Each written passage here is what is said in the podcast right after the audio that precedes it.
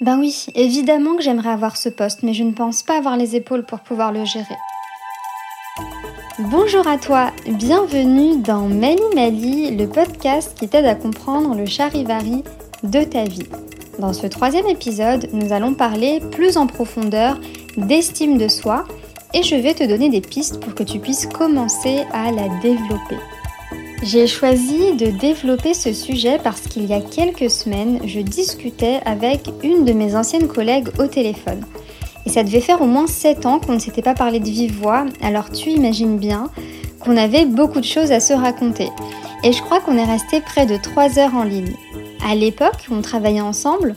Sonia et moi n'étions pas dans le même service, mais nous avions tissé des liens après s'être découverts par hasard des points communs. Nous sommes rapidement devenues copines de pause déj et du coup on se racontait nos aventures quotidiennes. Malheureusement pour Sonia, tout n'était pas simple dans son service et même dans sa vie privée. Alors, des années après, c'est agréable de reprendre contact pour parler de tout et de rien et faire le bilan calmement. Le plus intéressant dans ce type d'échange, c'est la partie flashback, quand on se remémore chaque instant des petites péripéties, mais aussi des passages moins sympathiques, déstabilisants, voire gênants. Il y a toujours mille choses à dire quand on parle des histoires d'avant. Chaque fois qu'on revenait sur ces moments, Sonia me disait Si j'avais une machine à remonter le temps, je retournerais à tel ou tel moment. Et ça ne se passerait pas comme ça s'est passé. Hein. Ou j'avais tellement envie de dire non, mais au final j'ai quand même accepté. Ou encore, à cet instant précis, j'aurais voulu que le sol s'ouvre sous mes pieds. Si je te parle de Sonia, c'est parce que selon moi, son histoire est parfaite pour illustrer le sujet de cet épisode, l'estime de soi. Mais avant tout, qu'est-ce que c'est l'estime de soi? Eh bien, on peut la définir comme un jugement de valeur qu'on se porte à soi-même. Et ce jugement est fondé sur la conscience de sa propre valeur et sur le sentiment d'être important en tant que personne. C'est-à-dire que quelqu'un qui possède une bonne estime de soi est disposé, mais aussi s'attend à être traité avec bienveillance, car cette personne a le sentiment d'être digne d'amour et d'avoir le droit à une vie heureuse. Quand on a une bonne estime de soi, on est convaincu de pouvoir utiliser ses capacités, son libre arbitre et qu'on peut apprendre de nos épreuves pour faire face aux défis de la vie. Et cette conviction nous donne une certaine assurance. Donc, quand on grandit en subissant des oppressions, cette assurance, ce sentiment de sécurité ne se crée pas. C'est le cas de Sonia qui a longtemps pensé qu'elle n'avait pas le droit d'avoir de l'ambition dans sa vie professionnelle. Entre sa famille qui lui a répété qu'après le bac, ça ne servait à rien de s'instruire plus, car d'une part, elle allait se marier et ses besoins seraient assurés, de l'autre qu'elle n'avait certainement pas le profil et l'image, la culture et l'intelligence pour intégrer les grandes entreprises qui la faisaient rêver, les conseillères d'orientation qui lui ont toujours dit qu'elle ne pourrait jamais faire de grandes études au vu de son milieu socioculturel, et le fait que dans les médias, à la télé par exemple, elle n'avait jamais vu de représentation positive des femmes qui lui ressemblaient, tout l'invitait à revoir ses ambitions à la baisse. En un mot, Sonia, en tant que femme racisée, a intégré l'idée qu'elle ne pourrait jamais faire tel ou tel métier ou activité car elle n'en avait pas la capacité et que d'autres étaient plus légitimes à occuper la place qu'elle souhaitait. Par ailleurs, quand on est une femme racisée, on est très rarement perçu une personne à part entière. On est plutôt perçu comme faisant partie d'un groupe dont les membres seraient interchangeables. On est souvent confondu avec une autre personne de la même communauté que nous, par exemple. D'ailleurs, on nous confondait souvent, Sonia et moi, lorsqu'on travaillait ensemble. Par conséquent, quand on n'est pas considéré en tant que personne au sein d'un groupe, et quand on nous renvoie toujours le message qu'on vaut moins que les autres, qu'on vaut moins que les personnes blanches par exemple, qu'on vaut moins que les hommes, eh bien on a tendance à se catégoriser comme inférieurs. À l'extrême opposé de ce qu'a vécu mon ami se trouvent ceux qui grandissent en étant considérés en tant que personnes. Eux, contrairement à Sonia, pensent qu'ils ont de la valeur et qu'ils sont dignes d'être aimés et de vivre une vie heureuse. Les personnes du groupe dominant sont considérées comme étant la norme. Il est donc plus facile pour elles de se sentir compétentes, de se donner le droit à l'erreur et donc de développer leur estime de soi. Mais alors, comment est-ce qu'on crée l'estime de soi? Eh bien, l'estime de soi repose sur trois piliers qui sont l'amour de soi, c'est-à-dire l'amour inconditionnel qu'on se porte à soi-même, l'image de soi, c'est-à-dire l'image qu'on a de soi-même, et la confiance en soi, c'est-à-dire le fait de croire en sa capacité à mener à bien des actions. Et ces trois piliers sont interdépendants. Mais la clé, c'est l'acceptation de soi. S'accepter, ça veut dire accueillir qui on est aujourd'hui. Le fait de s'accepter permet d'adopter un positionnement bienveillant envers soi-même pour amorcer des changements en douceur.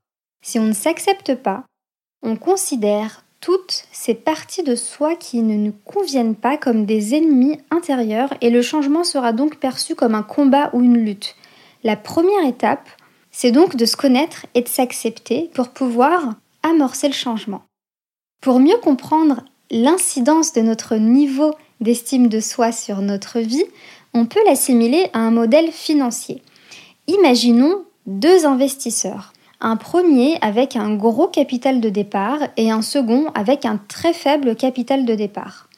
Au moment d'investir, leurs stratégies seront différentes. Le premier va se permettre de prendre des risques qui vont, à terme, lui rapporter des bénéfices. A l'inverse, le second sera plus prudent et réticent à prendre des risques, sauf si le cadre de l'investissement lui paraît sécurisant et prévisible. Il aura donc moins de chances de faire de gros bénéfices. As-tu déjà entendu la phrase L'argent appelle l'argent Eh oui, c'est inégalitaire. C'est néanmoins une réalité et c'est aussi valable pour l'estime de soi. Plus tu as un gros capital de départ, capital qui s'est construit dans l'enfance et l'adolescence en fonction du contexte sociétal et familial dans lequel tu as grandi, et plus il sera facile pour toi de prendre des risques et d'en tirer des bénéfices rapidement. L'estime de soi appelle l'estime de soi. Une personne qui a une bonne estime d'elle-même prendra des décisions et posera des actions qui lui garantiront le succès.